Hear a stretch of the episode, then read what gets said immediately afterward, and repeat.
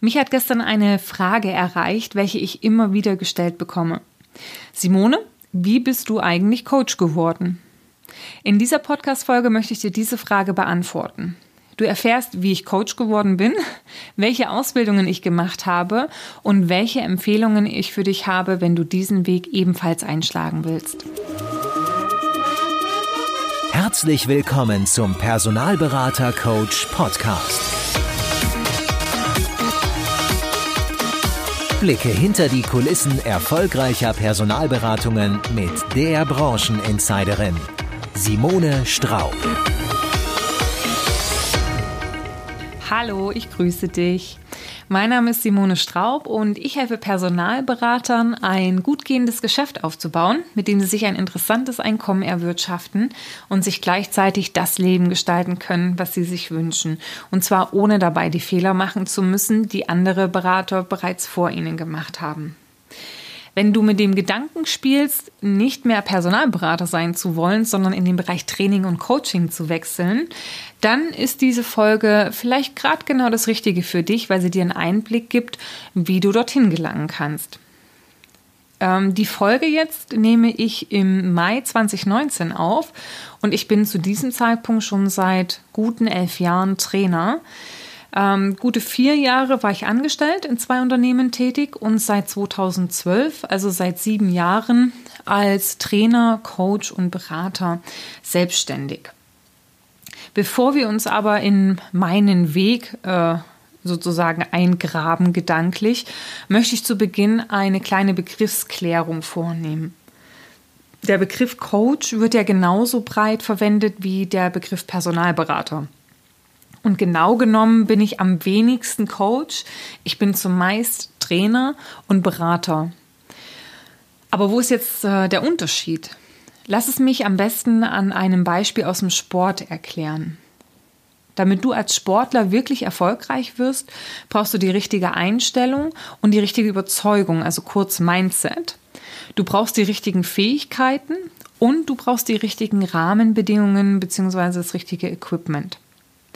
Der Berater berät dich, was notwendig ist für einen Profisportler. Also das heißt, wo ist das beste Trainingszentrum?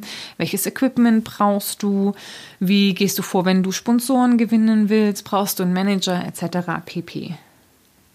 Ein Trainer wird mit dir die Fähigkeiten trainieren, die du für den Sport brauchst.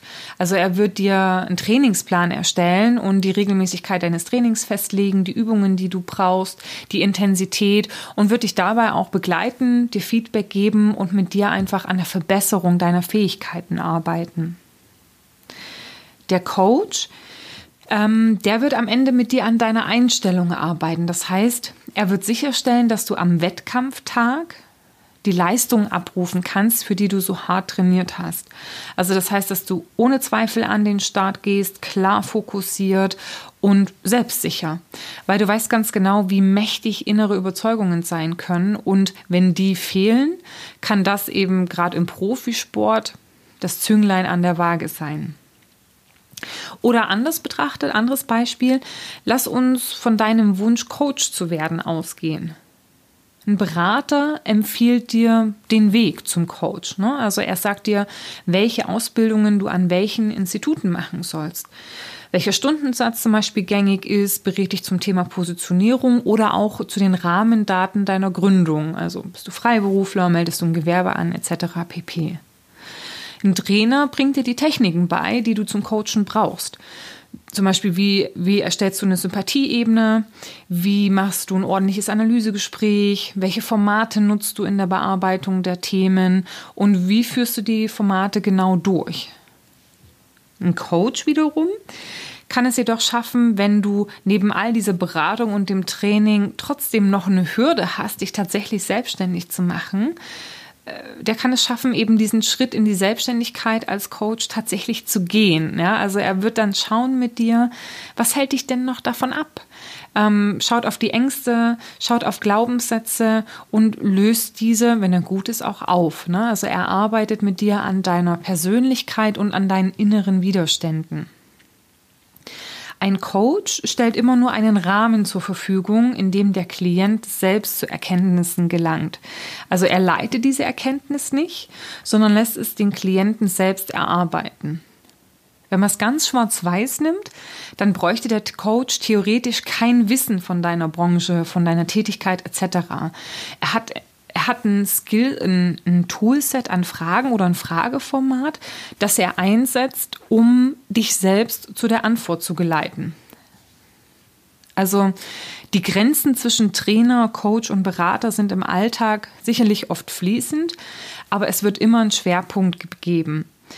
Und ähm, warum habe ich dir das jetzt erklärt? Das habe ich dir so aufgeschlüsselt, damit du einfach besser einordnen kannst, was du wirklich möchtest. Also wo bist du aufgehoben und ähm, ja, danach dann eben auch die, die richtige Ausbildung für dich eben ähm, auszuwählen. Ja? Weil je nachdem, was du werden möchtest, danach wird sich auch deine Ausbildung richten. Wenn ich mich jetzt einordnen müsste, so würde ich sagen, ich bin zu 30 Prozent Berater, zu 55 Prozent Trainer und zu 15 Prozent Coach. Nun könntest du dich vielleicht fragen, warum ich mich eigentlich Personalberater-Coach nenne, wenn ich doch nur zu 15% Coach bin.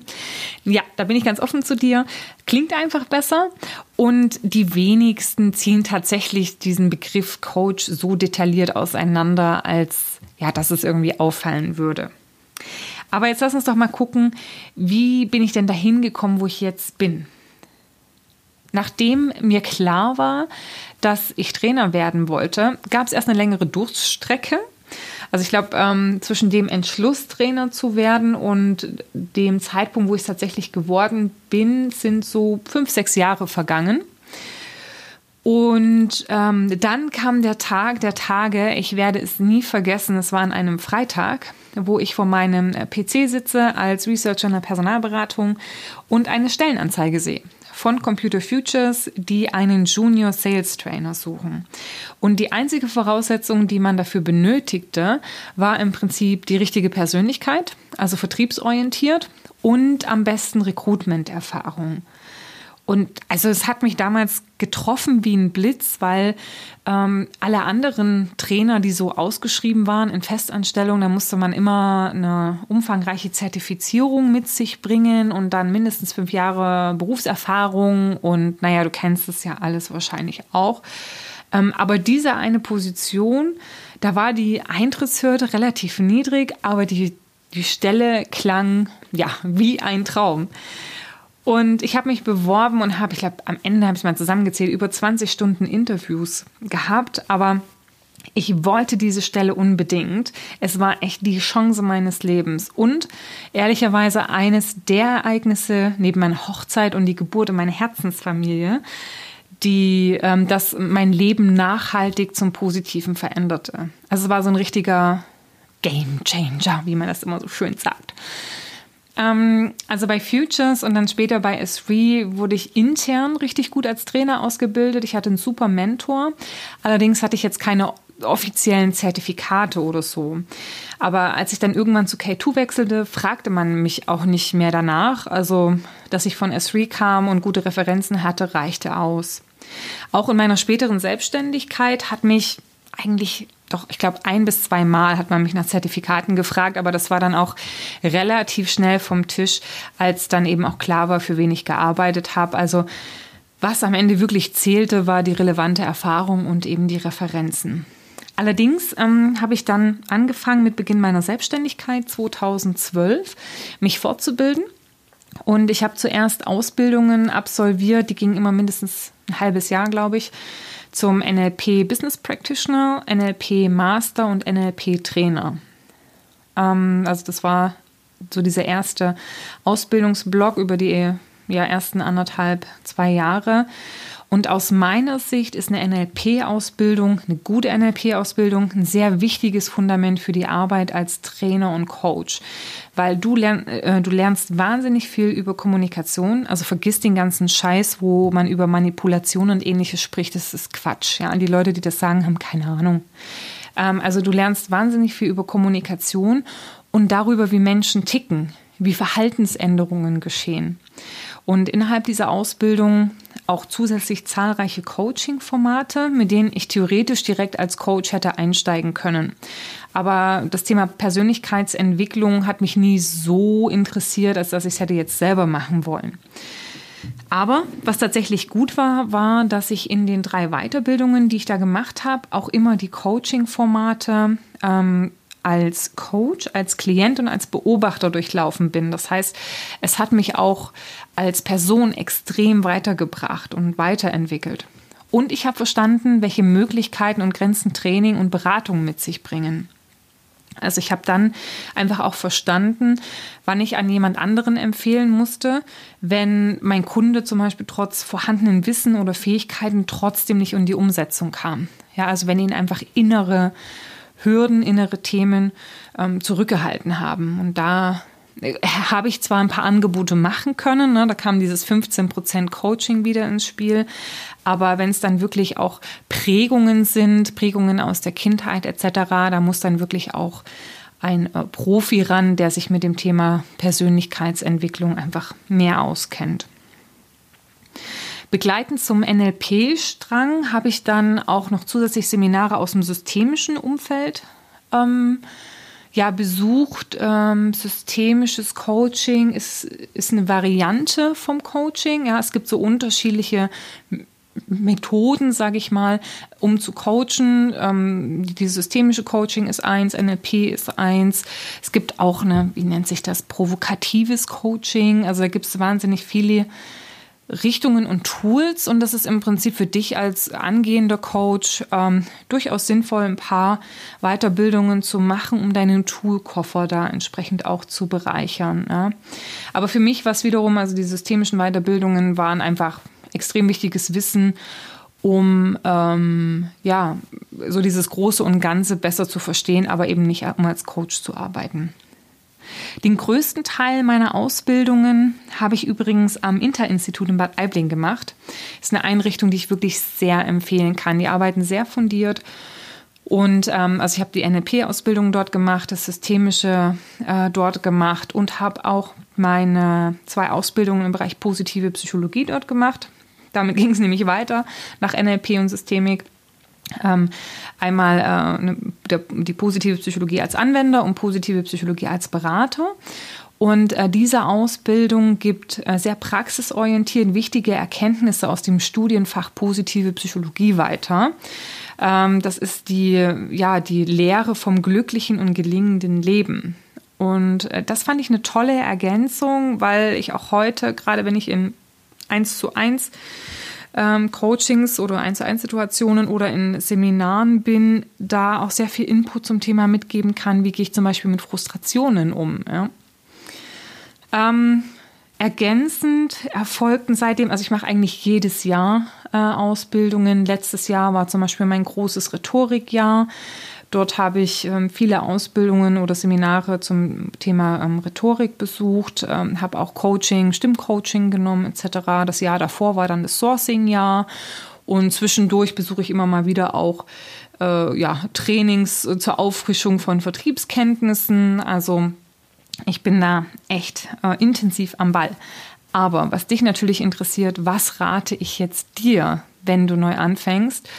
Und äh, ja, wenn du vielleicht aktuell Personalberater bist und zukünftig als Trainer arbeiten möchtest.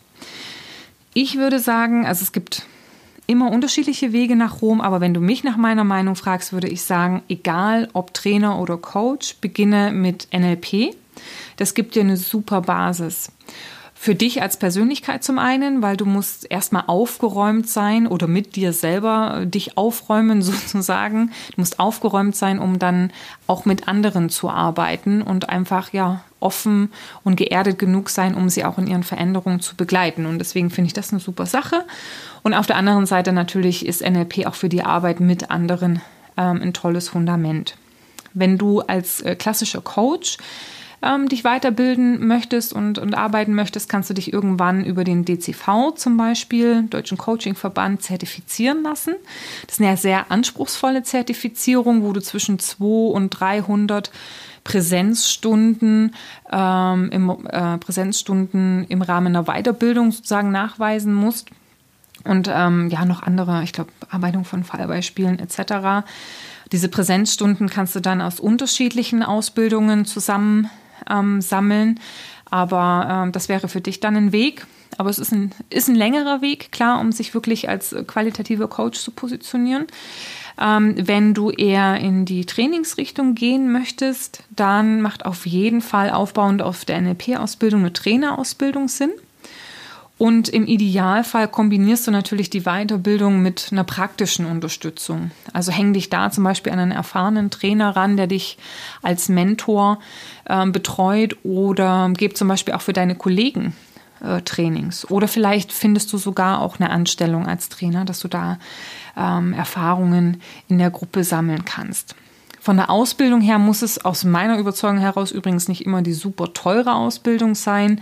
Also Trainer, die ich für mein Team ongeboardet habe, den habe ich immer die Kombi NLP Practitioner und IHK Weiterbildung empfohlen. Die IHK hat teilweise richtig gute Trainerausbildungen. Die sind auch nicht so teuer und zeitlich auch, äh, sage ich mal, übersichtlich. Und ähm, parallel sind sie dann immer mit mir huckepack durch die Lande gereist und haben mich observiert. Wir haben dann im Nachgang die Beobachtungen diskutiert und sie haben angefangen, eigene Trainings zu entwickeln, haben von mir Feedback bekommen. Ähm, also das war dann eigentlich eine sehr schöne runde Sache.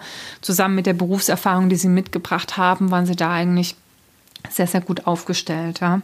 Also sammle in jedem Fall Praxis, ähm, bevor du selbstständig als Trainer startest. Wenn du selbstständig als Coach starten möchtest, ähm, habe ich hier und da eigentlich ähm, gehört, dass oder ähm, habe ich hier und da Coaches mitbekommen, die es so machen, dass sie die ersten fünf, sechs, sieben, acht Klienten kostenfrei betreuen. Das bringt ihnen eine Übung und sie sind, sie fühlen sich nicht so in der Schuld oder haben schlechtes Gewissen, wenn was noch nicht so gut funktioniert und ähm, bekommen oft dann eben im Gegenzug einfach eine Referenz für ihre Arbeit, die sie dann auf die Homepage bringen können, die ja dann auch wichtig ist, um äh, eben Folgekunden zu akquirieren. Ja. Wichtig finde ich es, sowohl den Job als Coach, aber auch den Job als Trainer nicht zu unterschätzen. Also es gehört ein bisschen mehr dazu, als nur sich vorne hinzustellen und ähm, ja, das Publikum von seiner Weisheit teilhaben zu lassen, sondern ja, es ist einfach, es ist einfach wichtig, die Gruppe äh, engagiert und produktiv zu halten und das Training einfach zielorientiert, praxisnah, involvierend, fordernd, aber gleichzeitig zielgruppenspezifisch zu gestalten. Und dazu gehört einfach ja, eine Ausbildung, dazu gehört eine Reflexion, ein Feedback, sodass du dann eben auch langfristig regelmäßig als Trainer gebucht wirst. Schlussendlich noch ein paar Anmerkungen von mir zu den Pros und Kontras einer Trainertätigkeit. Ähm, es ist keine Frage, ich liebe den Job als Trainer. Ich würde ihn nicht hergeben wollen und würde nichts anderes machen wollen, obwohl ich ehrlicherweise hin und wieder doch mal liebäugel mit dem Personalberater oder wenn ich beim Coaching nebendran sitze, mir denke, komm, ich oder Training on the Job, wir wollen es ja ganz korrekt nehmen, beim Training on the Job nebendran sitze und wir Akquise machen, denke ich mir manchmal, komm, lass mich ein paar Telefonate machen. Aber letzten Endes ist äh, das Trainingsthema mein Herzensthema, weil ähm, ich es einfach wahnsinnig befriedigend finde, Menschen zu inspirieren und ihnen zu helfen, einfach ihrem beruflichen Ziel ein Stück weit näher zu kommen. Ja? Ähm, also das ist definitiv ein großes Pro. Ein großes Pro ist auch, kommt mir persönlich entgegen, dass wenn du richtig gut darin sein möchtest, bist du selbst gefordert, dich immer wieder weiterzubilden. Ne, das Lernen hört nie auf. Das kann auch ein Kontra sein, aber ich würde das jetzt mal als Pro listen. Und im Rahmen der Selbstständigkeit finde ich das Trainerdasein eines der besten Berufe, um selbstbestimmt und unabhängig und flexibel zu arbeiten. Ja, weil du hast auch extrem geringe Anlaufkosten, kannst im Prinzip direkt loslegen. Ne? brauchst kein wirkliches Office, kannst daheim im Homeoffice mit deinem Laptop loslegen, brauchst auch kein großes Team oder so. Also ja, ist einfach ein Job, der maximale Flexibilität bietet, finde ich. Zu bedenken möchte ich dir Folgendes geben. Der erste große Punkt, den wirklich nicht jeder verträgt, ist das Thema Reisen. Als Selbstständiger ist das ein absolutes Muss, weil es ist einfach höchst unwahrscheinlich, dass dich äh, Kunden aus deiner Region so auslasten, dass du nicht von zu Hause weg sein musst. Als Angestellter wirst du auch in den meisten Fällen äh, nicht drum rumkommen, unterwegs zu sein. Also das bedeutet montags los, Dienstag, Freitag zurück. Das bedeutet auch, Vereinsaktivitäten oder regelmäßige Sportcommitments kannst du dir mal gepflegt abschminken. Ja. Klar, ne, gibt es in jeder Stadt zum Beispiel auch Fitnessstudios. Was ist aber, wenn du ja, klassisch am Montag anreist, ne, hast dann eben noch einige Arbeitssachen zu erledigen, möchtest dich auf den nächsten Tag vorbereiten. Ähm, Dienstagabend oder Dienstagseminar, Dienstagabend reist du weiter, wieder kein Sport. Ne? Mittwoch bist du nach einem harten Arbeitstag wahrscheinlich auch mal froh, im Hotel zu sein. Also so ein Trainingstag kann auch richtig fordern und ich, auch ich bin immer noch teilweise richtig durchgeknödelt. Äh, oder du hast abends noch einen Kundentermin und am Donnerstag, ja auch wieder tagsüber Seminar, abends fliegst du zurück. No, da ist schon mal ein Teil der Woche weg. Ähm, also unter der Woche keine gemütlichen Abende mit Freunden oder mit deinem Partner. Das muss auch dein Umfeld erstmal mitmachen. Freitag ist dann Nachbereitung der Trainingstage, Vorbereitung der Tage für die kommende Woche. Das schafft man oft gar nicht an einem Tag übrigens. Ähm, hinzu kommen dann noch Buchhaltung, Akquisetätigkeiten, strategische Geschäftsentwicklung und so weiter und so fort. Nebenbei noch Haushalt, Einkaufen und sonstige private Verpflichtungen. Samstag und Sonntag eventuell Wochenende, aber eben auch nicht immer komplett. Man muss klar sagen, also wenn man noch ein bisschen Privatleben haben möchte und ein bisschen Wochenende möchte, dann sind zwei, maximal drei Trainingstage die Woche realistisch. Ja. Und ähm, wenn man da den gängigen ja, Studien folgt oder ja den Honorarstudien äh, folgt, zum Beispiel vom Bund äh, Deutscher Trainer, Bund Deutscher Trainer, BDVC, Bund Deutscher Bundesverband Deutscher Trainer oder irgendwie sowas, ähm, da gibt es eine Studie, die ist relativ einfach zu finden, BDVT, glaube ich, äh, Honorarstudie Trainer oder so. Ähm, dann ist ein erfahrener Trainer jemand, der ja schon eine Zeit lang ne, als Trainer unterwegs ist, sich gesettelt hat, Referenzen und eine, ein Brand hat. Der darf so zwischen 1300 und 1900 verlangen. Für einen Junior-Trainer, der verlangt so zwischen 1100 und 1400. Also wenn du mal bei zehn Tagen im Monat einen Schnitt von 1500 nimmst, dann kannst du davon ausgehen, 50 Prozent gehen für Steuern, Rentenrücklage, Versicherungen, Weiterbildungen und sonstiges drauf. Bleiben dir 7500 netto. Ach so, Krankenversicherung übrigens auch noch, ne? Genau. Bleiben dir 7,5. Und ähm, das ist jetzt nicht so wahnsinnig viel. Ja, wenn man als Personalberater oder Vermittler mal richtig gut performt hat, dann ja, ist das nicht wirklich viel. Und ganz ehrlich, auf die zehn Tage musst du halt auch erstmal kommen. Ja, Weiterbildungen sind da jetzt noch nicht eingeplant, Urlaube auch noch nicht. Also Contra neben dem Reisen ist auch ganz klar, wenn du Geld verdienen möchtest und dir ein richtig gutes Leben machen willst, dann bist du als Personalberater wahrscheinlich besser aufgehoben. Und äh, das andere Kontra, was ich dir noch weitergeben möchte, das ist das, was ich auch vorhin angedeutet habe. Du solltest wirklich auch Freude daran haben, Weiterbildungen zu besuchen. Das solltest du auch regelmäßig tun weil wenn du ansonsten dauernd die alten Hüte von vor drei, Tag, äh, drei Jahren trainierst, hebst du dich auch nicht wirklich ab, ja. Und du solltest mittelfristig auch irgendwo deine eigene Identität als Trainer entwickeln. Das heißt nicht nur wieder zu coin, was ähm, andere Trainer vielleicht so sagen oder, oder was so Common Sense ist, sondern eben auch ein eigenes Profil entwickeln mit eigenen Theorien, Techniken etc., um damit natürlich auch am Ende deine Attraktivität als Trainer ähm, zu erhöhen. Ja, das waren, glaube ich, so die drei Kontras, die ich dir hier noch mit an die Hand geben möchte. Also, welches Fazit ziehst du aus dieser Folge? Erstes Fazit, überlege, in welche Richtung es gehen soll. Soll es eher ein Coaching sein, Coaching-Richtung, ne, Stichwort Persönlichkeitsentwicklung oder Training? Wähle auf Basis dessen die nächsten Schritte, also die, die entsprechende Ausbildung. Ich kann dir aber in jedem Fall eine NLP-Ausbildung empfehlen. Und bevor du dich selbstständig machst, versuche ein bisschen was an Praxis zu sammeln. Also wenn du im Trainingsbereich unterwegs sein möchtest, 10 bis 15 selbst konzeptionierte und durchgeführte Trainingstage solltest du auf jeden Fall schon mal haben, ja, um einfach auch ein Gefühl für die Gruppe zu kriegen und einfach auch zu schauen, ob dir das alles so wirklich liegt.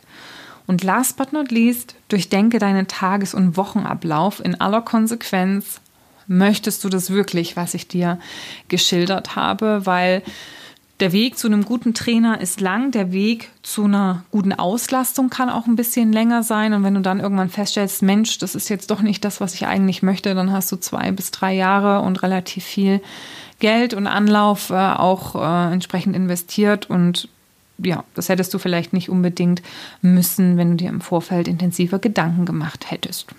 Hätte, hätte Fahrradkette.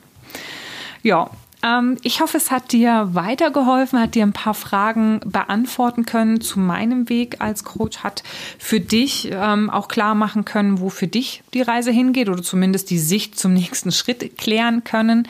Egal wie du dich entscheidest, ob du der Branche als Berater weiterhin, weiterhin erhalten bleibst, was ich toll fände, weil gute Berater brauchst immer oder ob du dich für den Bereich Training entscheidest, was ich auch toll fände, weil Konkurrenz belebt das Geschäft. Ich wünsche dir in jedem Fall viel Erfolg bei alledem, was du tust. Sage Happy Hunting und bis bald.